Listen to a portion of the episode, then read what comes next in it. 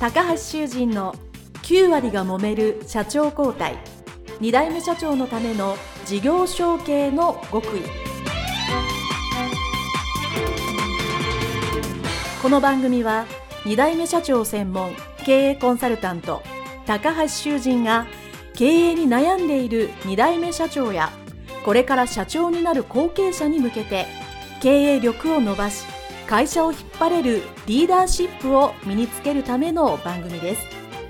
これまで数百社をコンサルティングした実績から2代目社長ならではの悩みを知りその解決のための独自理論によって2代目社長もまた従業員も幸せに仕事ができることを目指した内容です。皆さんこんにちは。事業承継コンサルタントの高橋修人です。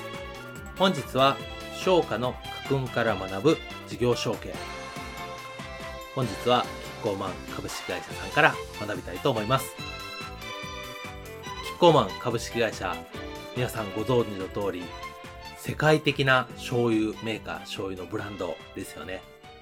千葉県野田市から始まったこのキッコーマンさんなんですけど、もともと地元ではたくさん醤油を作ってる、まあ、会社というか蔵元というか増上場素がたくさんあったわけですね。で、これは江戸時代の中頃にたくさんたくさんできました。で、そこからですね、だんだん有力な大きいとかね、いくつか出てきたんですけども、江戸時代の中頃にはですね、幕府に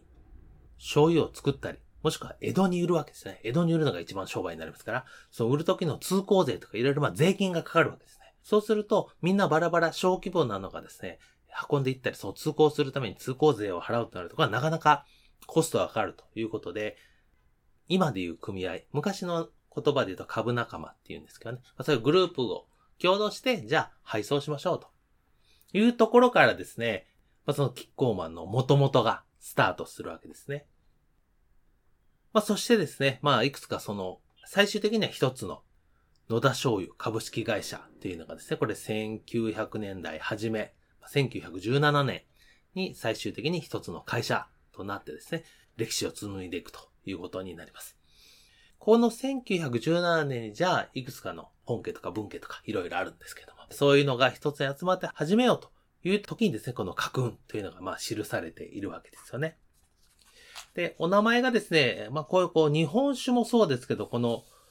お醤油のメーカーもですね、代々お名前を引き継がれて いらっしゃいますので、まあその当時ですね、初代の小木慶三郎さんという方が示した家訓っていうのが今でも大事に守られていらっしゃいます。でちなみにこの1917年で一つになるときにですね、7件ですね、有力なとこは7つですし、もう最終的には200ぐらいブランドっていうかね、自分の名前の醤油があちこちに野田にありましたから、それをギュッと一つに商標を統一してキッコーマンっていうのにしたわけですね。まあ、これはですね、亀の甲羅と書くわけですね。で、1万円の万でしたね。えー、素晴らしいという意味なんですけども、その、まあ、亀はやっぱいいなと。亀のように堅牢、しっかりした。そして手足は四方に伸びてる。で、繁栄ですここから伸びますよね。で、さらに首ですよね。首はキョロキョロ横に見て、亀ってね、結構あの身長ですよね。いろいろ見てるということは、まだなく注意を払って、でも手足は伸びてるし、でも体はしっかり堅牢で、いつまでも長生きだと。これ素晴らしいということで、この名前になったというふうに言われています。またですね、この初代の、茂木慶三郎さんっていうのはですね、まあ非常にこの、そういう業界の発展についてもね、尽力されたということですし、新しいものを取り入れるっていうことをよくやられたみたいですね。その当時、明治時代ですよ。明治時代にはですね、人力で醤油作りで運書運書やっていたのを、えー、蒸気とかボイラーを使って近代的な、まあ、できるとこですね。近代的にできるとこをやろうというふうに取り組まれた。っていうのが一つと。で、ももう一つはその一つの家を、たくさんの家を一つの会社にまとめるわけですから、それをまとめるのに家訓がいると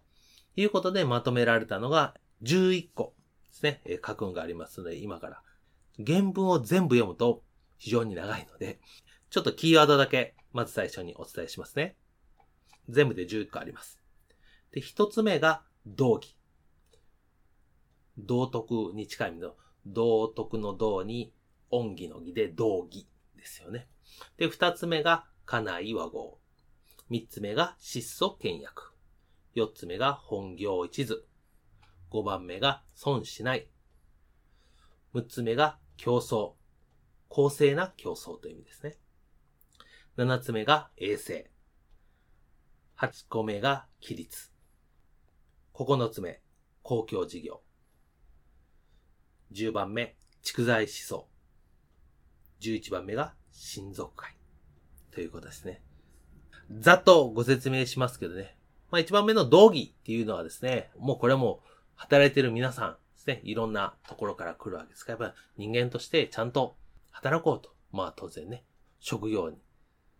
集中して、もちろん相手のことを思って、いわゆる道徳的な意味ですよね。をしっかりやろうっていうの。まあこれはいいと思いますね。で、二つ目は、家内和合ということで、まあ家内っていうのは会社内ですね。ここで指しているのは。自分の会社内がしっかり、まあ和合ですね。皆さんと和やかに協力し合うことでないといい仕事はできませんよ。っていうことですね。これは本当事業承継で揉めると。社長が新社長になった途端ですね、社内がごたごたするとして非常に困ります。実際このポッドキャストのインタビューですね、事業承継したら従業員が出ていたとか、メインの顧客がですね、離れたとか、ね、まあそういうのある。それって結局中がごたごたしてるわけですよね。で、これは良くないなと。ですね、家内和合っていうのは重要だと思います。あと3番目、質素倹約。まあこれはいつの時代もね、やっぱ散財するような経営者はダメだというのは言われてますので、基本的によく言われることだと思います。そして4つ目が本業一途ということで、キッコーマン。では醤油ですから、醤油にしっかり集中しようと。あっちこっちにですね、当然時代とともにいろんなビジネスを広げなきゃいけないっていう業種業界もあるとは思うんですけども、やはりこの食品業界となると醤油ですね、本業にいつにしなさいと。これは長くついてるところでよく言われてることですよね。似たような家訓ですね、住友家にもですね、風利に走らず、あの、浮いた利益ですね。風利に走らずというですね、家訓が一つあるわけですね。やっぱり今やってることをしっかりやろうっていうのがあります。そしてその次につながるのは損しないっていうことですね。やっぱり本業がしっかりしてるのに何か新しいことして大きな損を出すっていうのは良くないので、本業にしっかりしながら損はしないっていうことですよね。でも、ちょっと裏を返せば逆に損をせずに、まあ、得できそうだ。ちゃんとこれは計算、計画立って収益が出そうだということであれば、できるということでもあると思うんですね。6つ目が競争って言いました。これは公正な競争をしましょうと。過度な競争は良くないですけど、公正な競争はやっぱり技術も発展させるし、人間も成長させる。これは社内も社外も同じように公正な競争をしましょうねっていうのを言っています。そして7番目、衛生っていうのは、まあ、これは食品業界のですね、衛生しっかりしましょうっていうのがありますよね。で、8番は規律。多分、この衛生というのに引き継いでいると思うんですけど、衛生は結果であって、それを行うための人間の行動はやっぱ規律だと思うんですよね。ちょっとしたことでも、まあいいわとするのではなく、一つ一つきっちりやっていこうっていうのはですね、この規律ですよね。ただこの規律っていうのは当然その仕事上の皆さんに言うべきこともあるんですけど、やっぱこれは家訓なので、リーダー、経営者としてどうだというとですね、当然自分に対する規律、特に厳しいとまで言えませんけど、自分はやっぱり律することっていうのは大切だっていうふうに中に書いてるんですね。ですので、自分に厳しくするのは全然いいんだけど、使用人には優しくしなさいということも、併記して書いてあるわけですよね。なので、あくまでもリーダーのための書くんですからね。これを守りつつ、他人には優しくしましょうね。ということをですね、書いてあります。そして9番目が公共事業ということで、まあ今ですね、政府とか国がやってる公共事業っていうのはまあもちろんイメージとあるんですけど、どちらかというとこの当時はですね、自分の会社、キッコーマで儲けたお金の一部、まあ全部ではないですよ。一部を、じゃあ社会に還元するような活動に回しましょう。当然、醤油ですから広く皆さんが使っていただいているわけなので、何かしらそれを社会に還元しよう。これは昔からの続いてる商家とか豪商と言われる方必ずありますよね。橋を架けるとか、あの、運河を通すとかね、大きい話で言うとそういうことあるんですけど、まあちょっとしたね、何かを作るというのもあると思うんですけど、公共事業で何か社会に還元しましょうっていうのはですね、よく言われていることです。そして10番目が蓄財志向ということで、これはその公共事業とね、ある意味通じる分ですね。一部は出すんだけど、その分はやっぱり一部も食べましょうっていうことなんですよね。やっぱそれはいかなる時に有事が起こるかもしれないっていうのはですね、当然、このキッコーマンであってもですね、セレクス大臣世界大戦もあれば、大正時代がありますから、そうね、大正時代の不況もありますよね。まあ、バブルの不況とかリーマン諸国近々ではね、まあ、コロナもありますよね。そんな時に、やっぱり手元にお金がないと、やっぱ会社として成り行かないということでは、蓄財の思想っていうのも大切だっていうのをしますね。